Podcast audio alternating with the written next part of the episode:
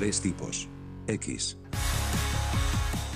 Hola amigos, bienvenidos a una nueva edición de Tres Tipos X, el podcast en el que hablamos de todo y de nada a la vez, o sea que tenéis que seguirnos rápidamente porque si no os vais a perder. Estoy aquí con mis compañeros Juan Manuel Rótulo, ¿qué tal Juan? ¿Qué tal, qué tal, qué tal, qué tal? Y Julio Llerena. Julio, encantado de verte. ¿Qué tal, qué tal amigos del ciberespacio? Ciberespacio. Ah, pero me gusta decir ciberespacio, pues ¿cuál es el problema? El chabón que se, se quiera...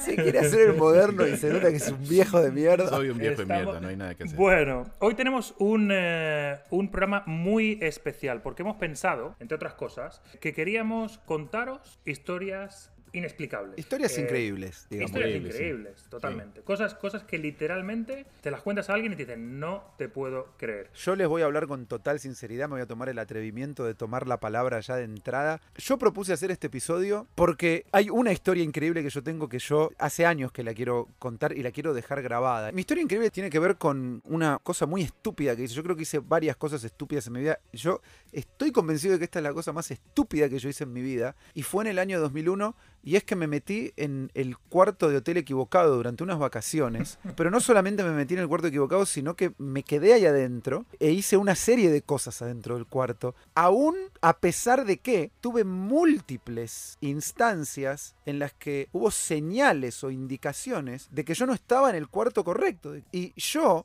como un buen conspiranoico, adaptaba la realidad a lo que yo quería creer y seguía adelante. Y me quedé en el cuarto. Hay películas porno que no empiezan así de bien.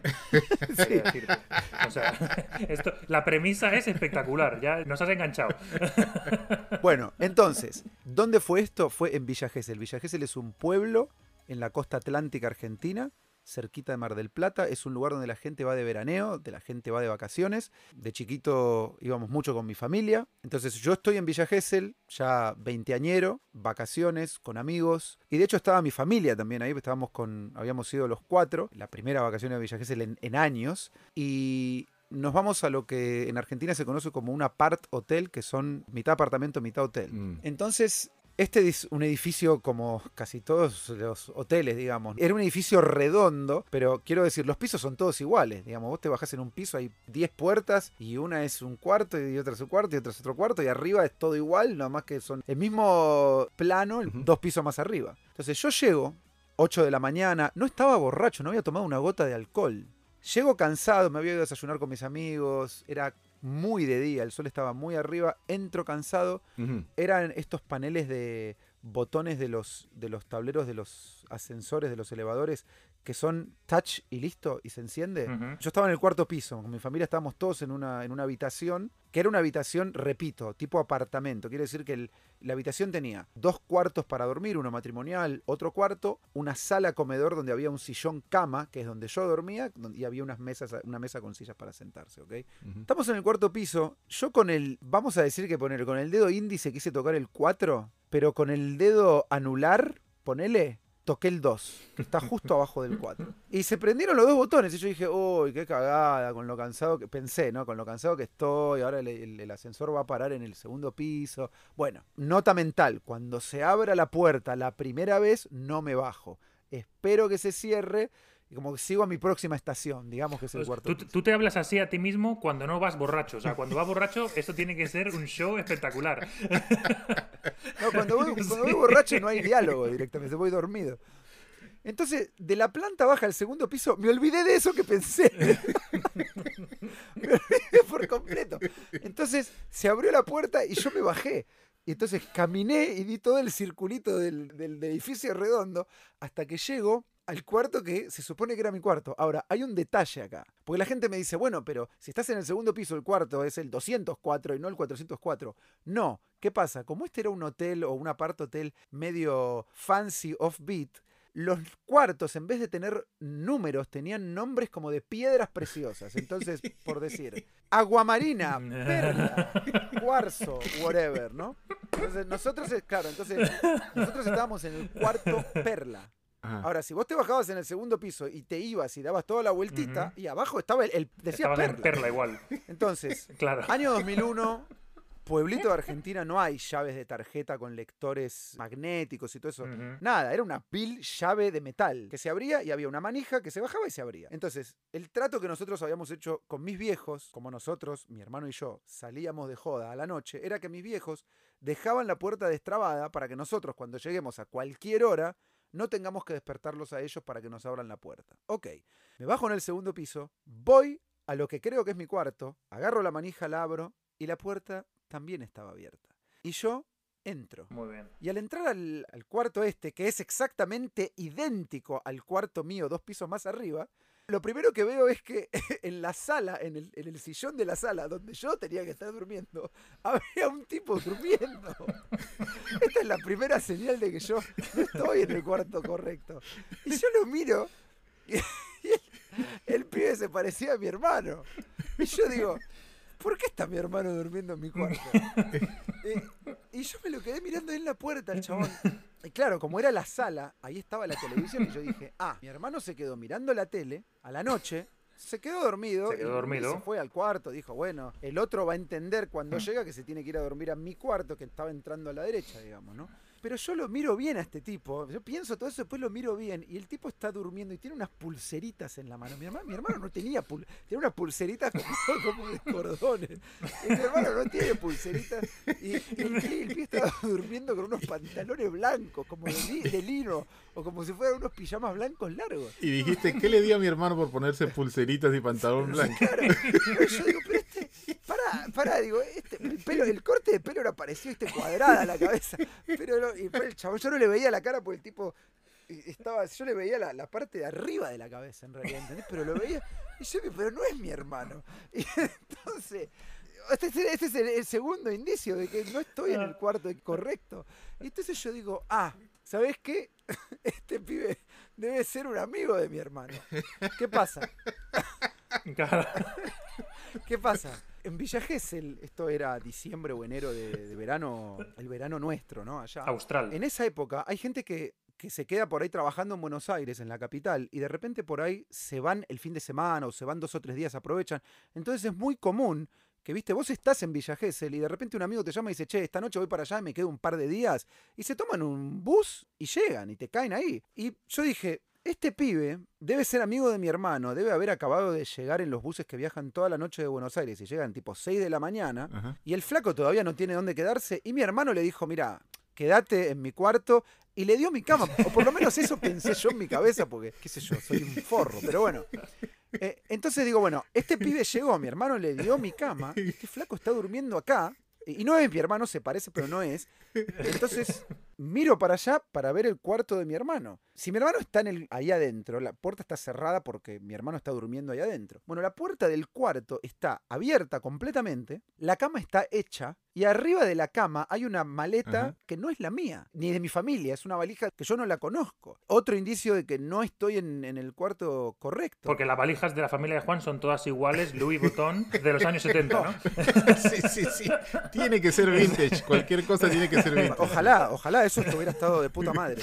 Eso sí. ¿Y qué digo yo? Es la valija del amigo que acaba de llegar. Claro, Mi obvio. hermano le dijo, deja la valija acá en mi cuarto, se fue de joda, está por volver un poco más tarde, todavía no llegó, le dijo al amigo que se duerma ahí, le tiró la valija en su cuarto y acá estoy yo, que me estoy cagando de sueño y no tengo dónde dormir. Dije, ¿sabes qué? Que se vaya a tomar Claro. por culo mi hermano, yo me voy a meter en su cama y que después me venga a decir algo por darle mi cama al, al extraño este que está acá. Entonces me voy al cuarto, me pongo en bolas, loco, me saqué los pantalones, me saqué la remera, me saqué obviamente zapatillas, media, calzoncillos, más tenía calzoncillos blancos, boludo. Tidy En Whities. esa época. Tidy Whities tenía.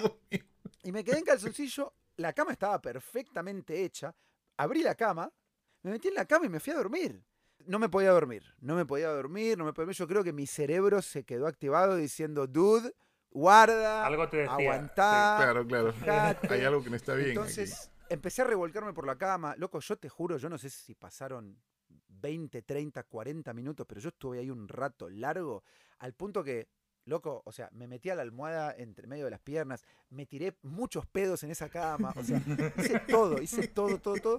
Hasta que en un momento estaba muy frustrado, empezó a entrar la luz del sol por, por- por la ventana y me empezó a pegar como en la frente. Y yo ya estaba que no, no me dormía ni en pedo. Y en un momento tipo película me encontré con las manos en la nuca, así mirando el techo, diciendo, "The fuck, no me puedo dormir. Y en ese momento me viene a la mente mis dedos tocando mal los dedos del, del tablero del ascensor y digo, oh fuck, shit, este no es mi cuarto. Tengo que salir ya de acá. Lo dije al aire, lo dije así, hablando solo de Messi. Tengo que salir ya de acá. Y me acuerdo de mirar, tipo levantar las sábanas y mi- mi- mirarme mi cuerpo desnudo eh, y las sábanas todas pedorreadas Oler tus pedos. y mis calzoncillos y yo diciendo, me tengo que ir. Y hay un chabón acá durmiendo que no sé quién es, que si se despierta me va a cagar a trompadas. What the fuck, ¿qué hago? Con sus pulseritas, el muy cabrón. Entonces me entró una desesperación y medio que armé un plan de acción como para decir, ok, me voy a levantar, tranquilo, me voy a poner los pantalones, me voy a poner la remera, voy a agarrar las zapatillas y las medias y me voy, me voy, me escabullo y me voy. Entonces agarré, me puse los pantalones, me puse la, la- la camiseta, agarré las zapatillas y las medias, salí y ahí seguía el chabón durmiendo y yo abrí la puerta y me fui. Me salí, me fui por la escalera, ¡frum! Porque sabemos que los, tú con los elevadores no te, no te quedas bien, obviamente. Igual le dabas al 3, y igual le das al 3 o al 5. Dije, yo no puedo confiar en ese puto ascensor más nunca. No, no, no. Antes de salir de la habitación fue donde el tipo le tocó el dijo, bro, nos hemos equivocado de cuarto. Tenemos que irnos los dos al cuarto. Vámonos. Sí, sí, sí. Flaco, vení.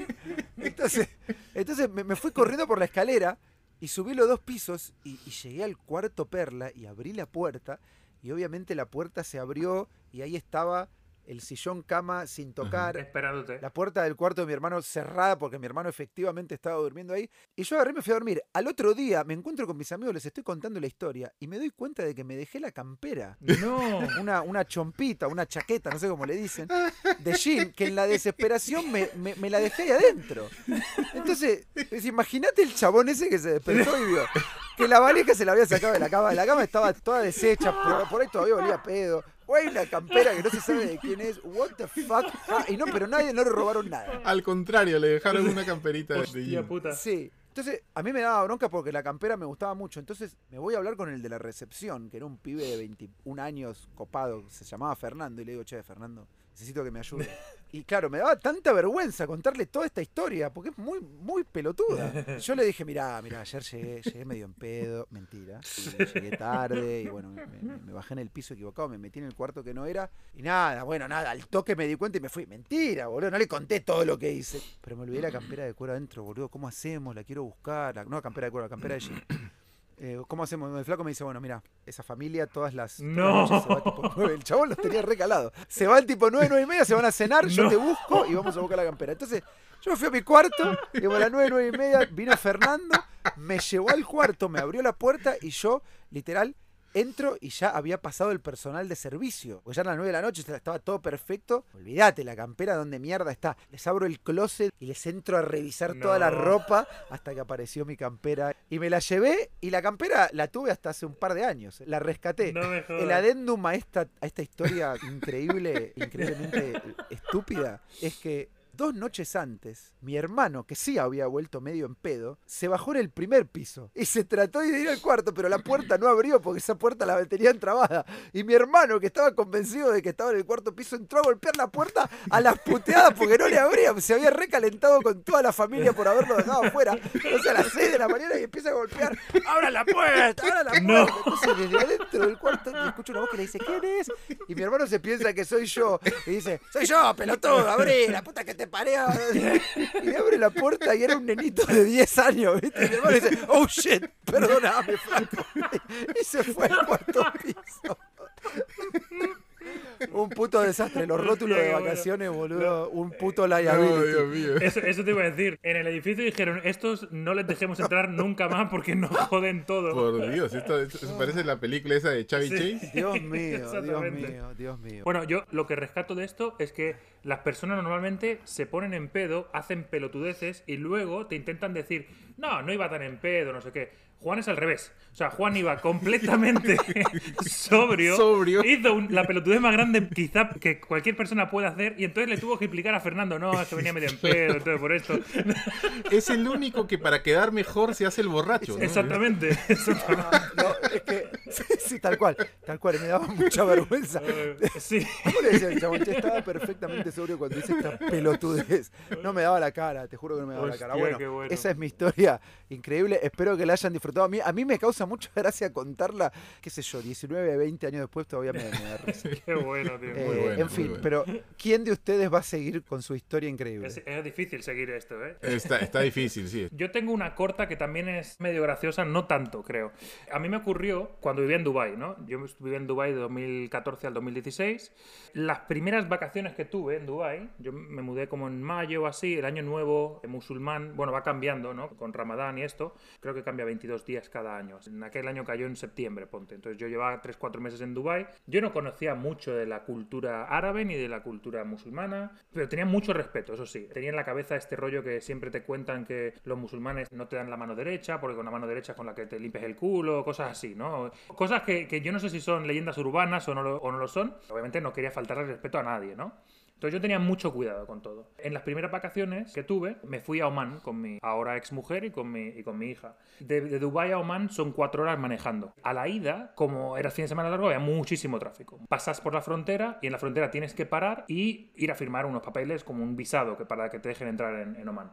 Nada, yo fui, hice la cola, todo el rollo, estuve seis horas ahí, no sé qué, cuánto, papam. Entré a Oman, estuvimos tres días en Oman y a la vuelta volvimos, digamos, un día antes de que terminara la- las vacaciones, ¿no? Entonces, claro, no había nada de tráfico. Llegamos a la frontera y yo tenía que ir al baño, tenía que ir al baño con muchas ganas, pero dije, puta, aquí en la frontera va a haber un gentío, esto va a ser una locura, quizá cruzo y en la primera gasolinera, restaurante, lo que sea, voy, ¿no? Llego a la frontera, me bajo del auto a firmar los papeles, todo el rollo, y en la frontera no había nadie. O sea, la frontera es como, en realidad es una oficina de inmigración, ¿no? No había nadie, literalmente nadie. O sea, estaba yo y el chico de la, de la garita, ¿no? Un señor vestido con el traje típico eh, árabe, con el turbante, no sé qué, no sé cuánto. Le digo, ah, bueno, de puta madre, pues nada, firmo los papeles y mientras el tío hace el papeleo, yo me voy al baño, echo mi meadita y sigo con la carretera, ¿no? Entro en el baño, está totalmente vacío y miro. Yo no sé, en Estados Unidos no creo que los haya visto en ningún lado, pero en Europa son muy normales los baños, sobre todo en los bares y esto, que son en realidad una pared con un chorrito de agua, si acaso, como de cisterna, Ah, y claro, luego claro, sí. como una canaleta en lo que es la base de la pared. Tú meas contra la pared, esto cae abajo y luego le, le das al agua y el agua se Y lo el lleva, agua ¿no? se va Pero llevando. quizá hay un pequeño escalón, ¿no? Está, lo que es, está la pared, la canaleta abajo y luego un pequeño escalón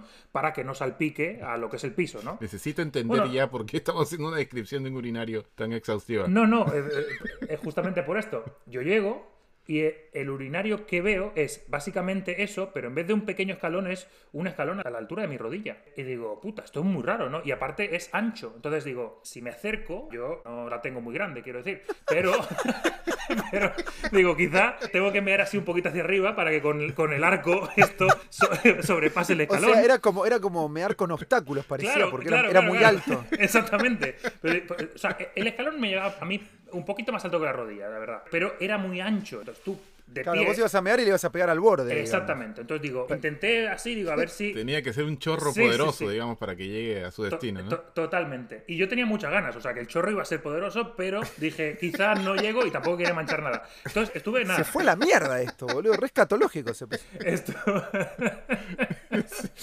La cuestión es que estuve, no sé, 30 segundos descifrando cómo carajo meo aquí y dije, ¿sabes qué? A la mierda, me subo al escalón y me imaginé que esto en el mundo árabe es normal. Todo el mundo se sube aquí al escalón y ya me hacia abajo normal, a, la canaleta, ¿no? Me subo al escalón, chichín, empiezo a mear, empiezo a dibujar en la pared, chum, chum, haciendo así como lightsaber. O sea, pudiste mear bien al final, salió bien. Sí, sí, sí, sí, pude mear. Ah. Hasta que se abre la puerta y entra el señor de inmigración y me dice, What are you doing? Oh Y yo God. literalmente se me cortó el chorro. O sea, yo estaba mirando y, y así, y de- El chorro de- regresó. Sí, sí. de- Pero me- pará, eh, o sea, esto evi- evidentemente no era un urinario, no sé cómo. En ese, en ese momento, o sea, lo primero que pasó fue que el chorro entró en mi cuerpo de nuevo. Y lo segundo que pasó es que me di cuenta que esto no era un urinario. Y me dice, What kind of animal pees where we sit down to clean ourselves before we pray? ¡No! ¡No! ¡No! ¡No! ¡No! O sea, ¡No! o sea, no, yo me, te digo, me quedé. Eh, Te digo que, yo, obviamente, si- siempre quería ser muy respetuoso. Me quedé pálido, o sea, no sabía qué decir. Pero a todo esto tenía la poronga en la mano. O sea, era como que. No, no, basta. Basta, boludo. Sáquenle el micrófono a este pibe. Escuchame una cosa. Solamente por, por si alguien no entendió lo que le dijo el, el- el tipo que se enojó con él. Sí, dijo, sí. ¿qué clase de animal hace pis sobre el lugar, donde, el, el lugar que nosotros usamos para Claro, limpiarnos antes de ir a rezar, a orar? Exactamente. Obviamente, cerca de donde está esta oficina de migración tiene que haber una mezquita y utilizan el baño de la oficina de migración para hacer las abulaciones, creo que se llaman. Tú te sientas ahí, te quitas los zapatos y te limpias, digamos, de toda la mierda humana antes de ir a rezar. Tú tienes que entrar en la mezquita completamente limpio. Se sientan, se lavan los pies, se lavan las manos, se lavan la cara, ahí se van a rezar. Claro, yo no tenía ni puta idea. Y aparte no había nadie, no es que hubiera un señor en la esquina haciendo eso y digo, ah, bueno, ok, esto no es un baño. Yo literalmente pensé en un pub en Irlanda eh, en el que este baño, esto es lo más normal. O sea, hay un baño aquí, hay un agujero con una, con, con una cisterna, pues me subí ahí y empecé a mear. Pero yo me quedé Claro. pálido y le dije al señor, lo siento mucho, perdóneme, no sé qué. dice, no, pero estás loco. Y claro, el señor, él me había dicho cuando estuve firmando los papeles que él había vivido en Estados Unidos. De, oh, you're from the, the United States, oh, yo, yo viví allí un tiempo. O sea, era un señor que, digamos, dentro del clasismo de su, de su cultura, pues era un tío bastante, entre comillas, progre, ¿no? O sea, le pedí mil perdones, digo, I'm sorry, I'm sorry, I'm sorry, pero me quedé como que mudo, o sea, no sabía qué decirle, como que, lo siento, no. Claro, no, no, porque, no, o sea, me- porque me- justo te pasa esto en un país musulmán. O sea, Claro, y, y el señor me dijo, dice, por esto te meten en la cárcel. Es tremendo lo que hiciste. Y, y- y a todo esto, mi exmujer y mi hija están en el, en el coche afuera esperando a que yo salga de mear para irnos a casa. O sea, ima- tú imagínate que este señor de verdad piensa que yo soy un infidel que viene aquí a maltratarles sus costumbres y llama a la policía y me llevan preso y mi hija me tiene que ver saliendo de, de ahí preso. O sea, yo me cagué en los pantalones O sea, claro, vos te viste preso, que iba a tener que intervenir la embajada, Totalmente. alguna, iba, iba, esto podía, pudo terminar muy claro, mal. claro. Un, Ahora, Sí, un pero- internacional por, Pero por tu ¿cómo, culpa. ¿cómo le explico yo a esto Claro. a alguien en la embajada? y le digo, no, no, si yo simplemente quería mear, señor. no hice nada, señor, me, me donde rezan y se enojaron, no sé. No, boludo, perdóname que te lo diga, pero te fuiste al carajo, obviamente, con, con total inocencia. Me Totalmente. queda la duda. ¿Y entonces dónde se meaba en ese Ah, bueno, sí, hermano? claro. Pero justamente es eso. O sea, es que todo pasó tan rápido, un poco como tú cuando te diste cuenta de, de que estabas en la cama equivocada. El señor dice, What the hell are you doing? Y a mí se me corta el chorro, se me cae la vida encima, me quedo pálido, lo miro a él y miro al fondo del baño y había un baño, había un toilet, un cuartito con la puerta abierta y un puto váter. O sea, lo vi, lo tuve que ver completamente. Pero bueno, no sé, yo pensé, no, se mea aquí, joder, aquí la gente mea, yo voy a mear como un local, encima del escalón. Por algo te apodan el macho, porque Totalmente. haces cosas de macho. No, no necesito un váter, yo, meo donde sea. Yo meo contra la pared. A mí dadme un árbol y lo meo. Un perro, cojones. Madre de Dios. No, pero, Sí, pero sí, te digo, pero, No, pero, Pero, tremendo. pero hasta ahora no me puedo sacar de la cabeza la imagen de Alfonso hablando con el musulmán con la poronga en la mano. pero te digo, es que no me, dio, no me dio tiempo a reaccionar. O sea, no fue de, uy, discúlpeme, deme un segundo. Y termino y me la meto, o me voy a mear y luego me lavo las manos y salgo. No, literalmente me quedé blanco. Dije, oh, shit. O sea, habría, ¿qué carajo? Wow. Pero te, pero te digo, Hay no, tantas pero- cosas que tienes que hacer en este momento que no sabes cuál hacer primero. Sí, sí. Pero eh, la conclusión de todo esto es que De- no terminé de mear. O sea, técnicamente cuando entras en shock te puedes mear encima. Yo- a mí me pasó lo contrario. Yo estaba meando, entré en shock y dejé de mear. O sea, fue espectacular. Ahora, decime por favor que le limpiaste el meo a este tipo. Le dijiste, mira, dame un balde con un Sí, trapo y te lo sí, limpio. hombre, hombre. Al final le limpié todo, le pedí mil perdones. Y al final el señor casi que se reía, pero me dijo, de no sé cuánto tiempo llevas aquí, pero ten cuidado, macho, porque vas a acabar en un, en un zulo Sí, bajo no, no, tierra no. en el desierto. No salís, no salís, boludo. No salís, te digo en serio. loco, man. Sí, Así sí, que sí. bueno, en fin, esa Muy fue mi buena, historia. sí, muy buena, muy Increíble. buena. Muy buena. Muy desafortunada, por otra parte, pero muy buena. Bueno, Julio, La verdad, vas a tener que salir con algo muy bizarro, boludo. Porque ya No, ya me cagaron. se fue bastante al carajo este. este Bueno, yo tengo una muy cortita que en realidad es una es algo que me pasó y que hasta ahora no puedo explicar. Yo estaba en el aeropuerto de aquí de Miami esperando a tomar un vuelo para irme al Perú. Esto era pues qué año sería, Do- 2006 más o menos. Y tenía una de estas Macs, ¿se acuerdan las Macs que eran color blanco? El teclado, todo era blanco. Y estaba chequeando algo en internet, sabe Dios qué estaba haciendo. Que en- seguro, seguro que andaba mejor que esta computadora que tenés ahora. Esta computadora que tiene Seguro. ahora es aquella, pero le quitó la carcasa esa blanca. Porque es- esto es lo más viejo que te has visto en la vida. Búrlense, búrlense, búrlense. La computadora de Julio anda muy mal, le recalienta. Le recalienta. Yo sé que en la biografía de Instagram de Tres Tipos X pusiste que pongamos plata, que nos manden plata para comprarle un micrófono nuevo a Alfonso, pero la verdad que la urgencia la tenés vos con tu computadora. Déjame que te diga, bueno, Con mi perdón, perdón, computadora, volvamos sí. a tu historia. Bueno, la cosa es que estaba de lo mejor yo escribiendo y de pronto por algo volteo a ver hacia la, la ventana donde se supone que tendría que llegar el avión que me iba a llevar a Lima. Y cuando vuelvo la mirada a la computadora, el teclado perfectamente blanco, aparece encima del teclado, sinuoso, negro, color azabache, un vello púbico. No, Ah, bueno. perdón. ¿A dónde estabas? Estaba en el aeropuerto. En el aeropuerto de En Miami. el aeropuerto de Miami, en, una, en la sala de espera de la terminal. Y vos, y vos acabás de describir a un bello público como sinuoso. Sinuoso. Sinuoso. Color, color azabache, ha dicho, Qué ¿eh? puta que lo parió, es un poeta en serio este hijo de puta. Es Sí, que sí, era de sí. verdad una cosa sinuosa, era como una culebra, así. Y además en la computadora, en el teclado perfectamente blanco, el vello público se veía perfecto. O sea, sobre la H, la G. Y yo comencé a mirar a los lados y decía, pero ¿quién mierda me puso esta? Había gente caminando y yo decía, pero ¿quién me ha hecho esto? Porque esto ha tenido que... Hace un rato yo estaba escribiendo en esto y no había un vello público. O sea, yo me habría dado cuenta de una cosa como esa. Nunca resolví el misterio. Nunca resolví el misterio hasta el día de hoy. No sé cómo llegó ese vello público al teclado de mi Mac. Eh, pe- Perdón, ¿esto termina acá? Sí, esa es la historia. Esa es la Esa, historia. esa es la historia. Por eso les dije, es una historia chiquita. Esta es la historia. Pero, pero no, no, que- pero, pero es, es una gran historia. Y aparte, creo que tu sentimiento y tu feeling este que tienes ahora mismo de no saber de dónde carajo salió ese bello público es el mismo que tuvo el de las pulseritas en el apartamento de Villajes, el de Juan, cuando se encontró con la chaqueta de, de Jean y dijo, ¿cómo coño llegó esta chaqueta aquí? Qué linda historia igual, ¿eh? Qué chiquitita, qué poderosa de todas maneras. Y creo que la terminaste donde la tenías que terminar. Sí. Eh, una cosa que no esperaba que pasara en este episodio es que contamos historias increíbles, pero ya se habló de pedos, de bellos públicos, de la poroja de Alfonso. Y ahora, basta, por Dios, basta, basta. Somos muy básicos. Sí, somos muy básicos. madre. En serio te digo, hay que pasar a la voz del pueblo urgente para que rescate Sí, un sí. poco los Por buenos favor. modales de este episodio y de este show, eh, porque esto es tremendo. La voz del pueblo. La pregunta que yo hice en Instagram era un poco complicada. ¿Qué historia te pasó que cuando la contás la gente no, no te la cree? Y llegaron toda una serie de, de respuestas que ya mismo les voy a pasar a leer. Una persona contó, estuve secuestrado en Venezuela durante una semana y vi un juego de béisbol con mis secuestradores. Me ofrecieron ro- Hostia, eh, ron, but no thanks. Te hace un roncito. O sea, imagínate que primero te secuestran y después te dicen, hey flaco, ya sé que estás secuestrado, pero mira, está, está un partido de béisbol, ¿querés, ¿querés ver el partido? Sentate acá, tomate un roncito. No. What the fuck, hermano, no, déjame ir.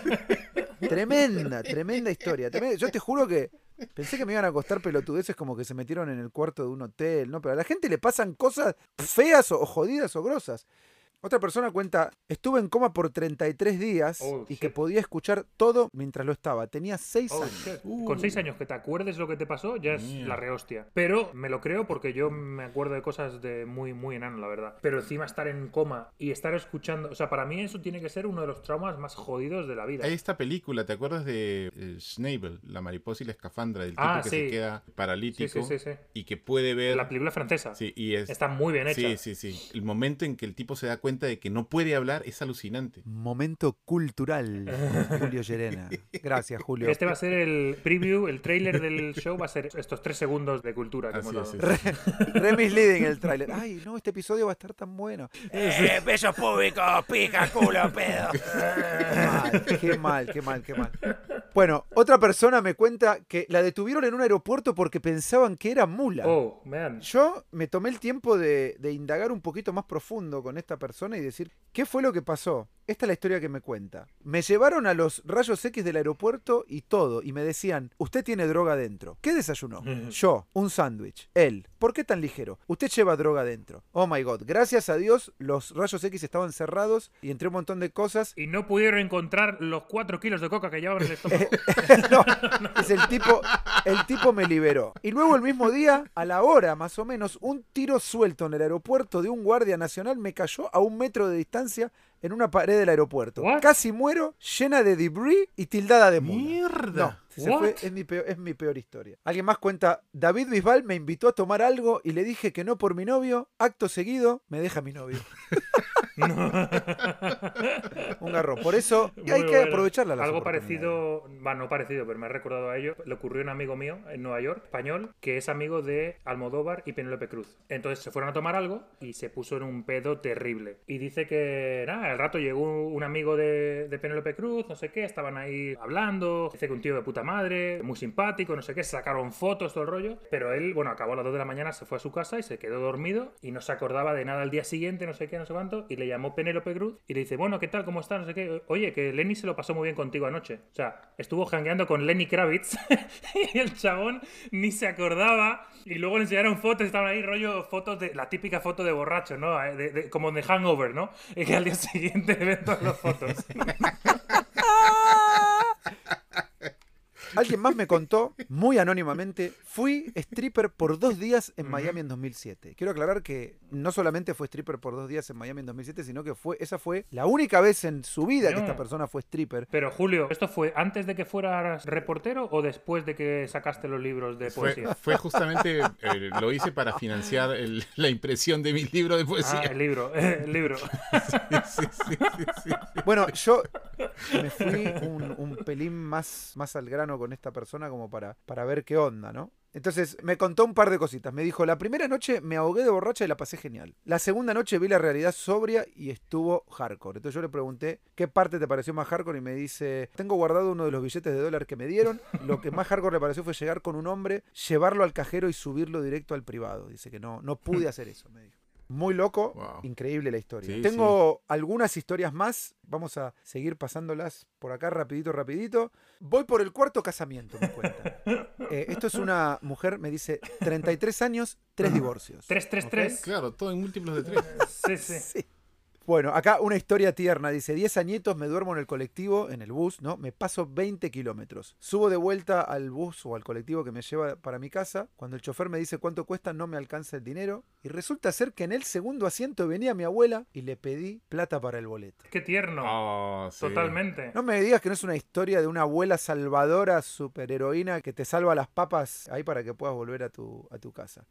Otra persona me cuenta y dice, nací prematura y con asma. Me daban 3, 4 meses de vida. Aquí estoy a los 37 Toma. años. Esto me Sí, alegró, me alegró la vida. Felicidades. Dice, mi esposa y yo nos conocimos en high school. Perdón, fuimos al mismo high school. Nunca nos conocimos, pero nos conocimos 15 años después y después nos terminamos casando. Guau, qué loco. Sí. Esta chica cuenta una historia medio tétrica. Dice, murió mi papá y esa noche del velorio me apretaron el pie y me pasó lo mismo cuando murió mi abuela. Entonces yo, como periodista sagaz, fui a preguntar de qué se trata eso. Periodista sinuoso, como el pelo de Julio. Les gustó esa, ¿no? El vello público sinuoso. Es que era sinuoso. Fue muy buena. Dice, dormía esa noche que murió mi viejo en Argentina y de repente literal me apretaron el pie fuertísimo. La noche que murió mi abuela, su mamá, acá en mi casa en New Jersey, el mismo apretón del pie. Mi marido no fue, lo pateé y le dije, deja de apretarme. ja, ja, ja". La primera vez y la segunda en el momento que me apretaron, mi gata saltó. Para mí las dos veces fue mi papá porque él dijo siempre, volveré a tirarte las patas. Está linda la historia. Acá una chica cuenta, dice, salí una, una noche con un tipo que, se, le, se la pasaba chocando autos.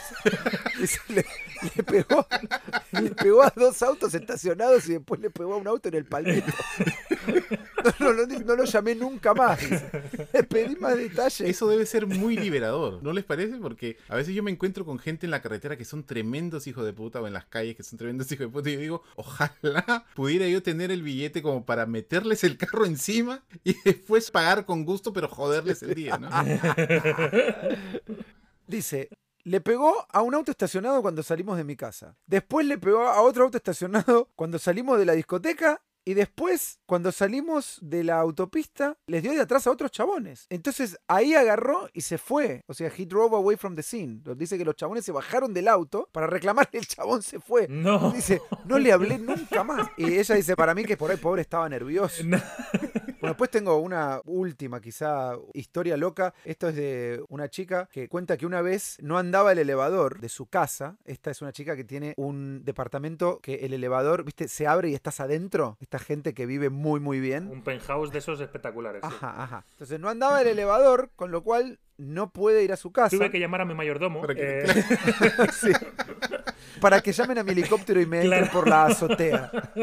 No, es mucho más simple que, que el mayordomo. Se tuve que ir por la puerta de servicio, pero claro, la puerta estaba trabada con una vuelta de llave desde adentro. Intenté como pude metiendo cosas para hacerla girar, pero nada. Y escuchaba a mi gato que estaba ahí. Y le hablaba al gato para que me abriera, como si fuera posible. Pero después de un rato escucho clic y me abrió. El gato me abrió. El gato me abrió la puerta. Esa, es una verdadera historia increíble. es A así. mí, yo puse esto en mis stories y entonces hubo gente que me contó y me dice, eso es mentira, eso es mentira. ¿Qué razón puede tener esta persona para mentirme a mí anónimamente? Y el otro, no, no, no, no, eso no puede ser cierto, Sí, sí, sí. está fumada. Ah, bueno, creo que ahí podemos dejar eh, con el gato MacGyver, podemos dejar ahí. Y creo que, muchachos, yo no, no llevo cuenta del tiempo, pero me parece que hemos hecho un episodio, un episodio bastante largo, pero la verdad, boludo, me cagué de risa bastante. Qué buena la historia del gato, por cierto. ¿eh? Bueno, es momento, es momento de ya darle, ponerle fin a este programa que se nos fue bastante de las manos con el tema escatológico y de las partes privadas de la gente y todo. Y me parece que es buen momento para que llegue la voz de Dios y además a ponerle fin con rima. Absorto escuché la trama de sus historias y pensé que lo increíble es que yo esté en esta mierda de programa. Es muy buena. Absorto, empezó, empezó un verso con la palabra absorto. Dios es muy bueno. Absorto, escuché la trama. Dios, escucha nuestra oración. Bajemos a la tierra un poquito. A mí me gustó, me gustó. Dios. Además, la estructura del verso, o sea, 1, 2, 2, 1, ¿no? O sea, como que rima la 1 y la 4 y la 2 y la 3. Ah, puta que lo parió. Este pibe está subiendo el nivel muy heavy. Lo está subiendo demasiado para este programa. Incluso yo creo que para el próximo pedirle que lo baje Muy bueno. 2 decibeles. Está subiendo el nivel, Dios, ¿eh? Está subiendo el nivel, Dios. O sea, acabamos de perder a toda nuestra audiencia creyente. Alfonso meando los lugares de, de oración y nosotros. Bueno, Dios. muy peligroso este episodio, pero me lo, me lo pasé bien. Bueno, sí, muchas gracias a Dios, como siempre, por sus versos y sus lindas, sus lindas palabras para tres tipos X. Bueno, amigos, cerramos entonces. Sí, por favor. Primero que todo, antes de irnos a dormir, Julio, dinos, ¿cómo te encontramos en el ciberespacio? ¿Cómo te encuentran los internautas? Saben que voy a editar ciberespacio y se, y se joden carajo. No, no jodes todos los chistes que te hemos hecho después. todos los putos chistes. No vuelvo a decir ciberespacio nunca más. Eh, bueno, entonces me encuentran en el ciberespacio como Yerena al lado B en Instagram. Y por cierto, nos encuentran a los tres en Instagram también como arroba tres tipos X. X, la letra X al final. Yo en Instagram estoy como Juan, J-U-A-N. Y yo como Alfonso Duro 7. Bueno amigos, ha sido un placer estar con vosotros, ha sido un placer escuchar vuestras historias increíbles y nada, nos despedimos aquí hasta la semana que viene. Hasta la semana que viene. Nos vemos. Chao, chao. Hasta la semana que viene. Chao, chao. Tres tipos. X.